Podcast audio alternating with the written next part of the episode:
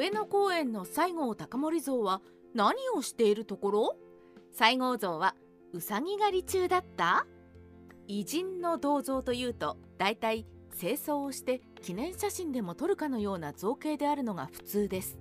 特に近代の偉人になると洋装か軍服を着ているのが普通でしょう。しかし上野恩賜公園の西郷隆盛像は違い西郷さんは着流し姿で犬を連れまるで散歩しているかのような雰囲気です。でも上野の西郷隆盛像は一体何をしているところなのでしょうか？上野恩賜公園の西郷隆盛像はうさぎ狩りをしている。上野恩賜公園の西郷隆盛像は薩摩犬を連れてうさぎ狩りに向かう西郷どんをかたどったものです。一部では西郷どんが散歩している様子と言われたりしますが散歩ではない証拠として腹帯にうさぎ縄と呼ばれる藁で編んだ罠を差し込んでいるのが確認できます。しかしそれはそうとしてどうして西郷どんはうさぎ狩りをしていたのでしょうか？理由は極度の肥満でした。明治維新後陸軍大将になった西郷隆盛はデスクワークが仕事の主になり体を動かすことが大幅に減ります。さらに西郷どんは大の甘党でありおまけに脂っこい食事が大好きで体格相応に大ぐらいでした。40代を超えていた西郷どんは肥満街道を一直線に突き進みついには110キロの体重を抱え軍馬にも乗れず股連れで即速行軍もできなくなる始末でした。そしてついには息切れや胸の痛みを訴えるようになります。西郷の健康を心配した明治天皇が親とい外国人医師ホフマンに診察させると西郷どんの体は脂肪分が増えて血管を塞ぎ血液の循環が悪くなっていて内臓も負担を抱えているとの診断でした。ホフマンは内臓についた脂肪を落とさないとあなたの命に関わると厳しく指摘します。こうして西郷どんは明治天皇の直命でホフマンの指導のもと糖質制限ダイエットを開始。同時に運動も必要ということで賑やかな日本橋から野山が残る青山渋谷界隈にお引っ越し。愛犬を連れ朝夕合計8キロの散歩をこなして減量に励んだのです。ダイエットがうまくいったかどうかは資料がないので定かではありませんが西南の駅の頃の西郷はかなり痩せていたという証言があるのでうまくいったのではないでしょうか。上野公園の西郷像はどうして着流し姿になったの？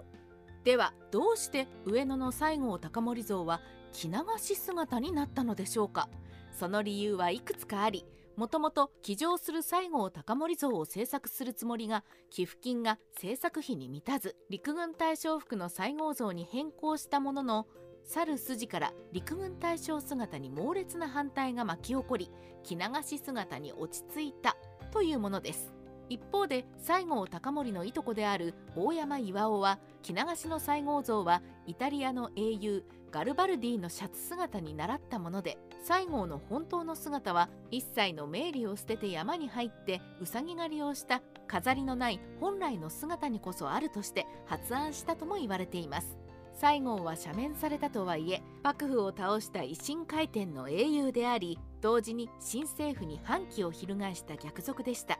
さらには新政府に尋ねたき義これありとして明確に明治政府を批判したことから反政府的な機運に利用されるのではないかという懸念がありました。そのためにあえて着流しの犬を連れた姿にし西郷の反政府的なアイコンから牙を抜こうと考えたようですがむしろ着流しの西郷像は親しみやすさから知名度が高まり日本で最も有名な銅像になったのです。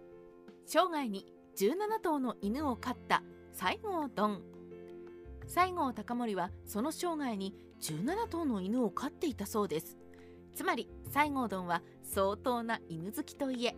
西郷どんの人生の局面には必ず犬がいました。ただ西郷どんの犬好きには人間不信に陥った心の寂しさが影響しているそうです。西郷どんは若い頃に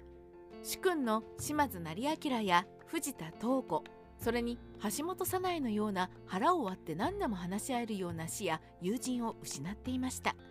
以来西郷はずっと孤独で本当の気持ちは飼っている犬に話して寂しさを紛らわせていたようです。でも犬を飼う人は飼わない人に比べて運動量は1.5倍。そして犬と接することで人は幸せホルモンと呼ばれるオキシトシンが脳内に分泌されストレスを緩和して全身をリラックスさせる効果があります。明治4年に上京してから性観論の決裂で下野するまで西郷どんにとって厳しいストレスがある時期に犬は西郷どんに寄り添いその大事業をアシストしたのです。幕末維新ライターカワウソの独り言。上野の西郷隆盛像は今でも異彩を放っています。実際には軍服姿の西郷像も鹿児島にはあるのですが